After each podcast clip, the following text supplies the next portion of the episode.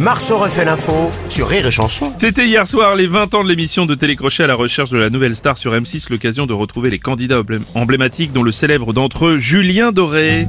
Oui, Bruno Robles. Encore vous, Philippe Ah Martinez bah, les gars, vous avez pas fini de m'entendre. hein. Oh là là, maintenant- Nous à la CGT, on adore les chansons de Julien Doré. Ah oui. Parfois même on les chante. Oh là, merde. Nous, nous, nous, on lâchera rien du tout. On ira jusqu'au bout. On a même les stocks de chipo qu'au mois à doute. Euh, faut acheter de l'accro, les gars, on a plus de trop. Macron a dit des choses, mais qu'il ne tiendra pas.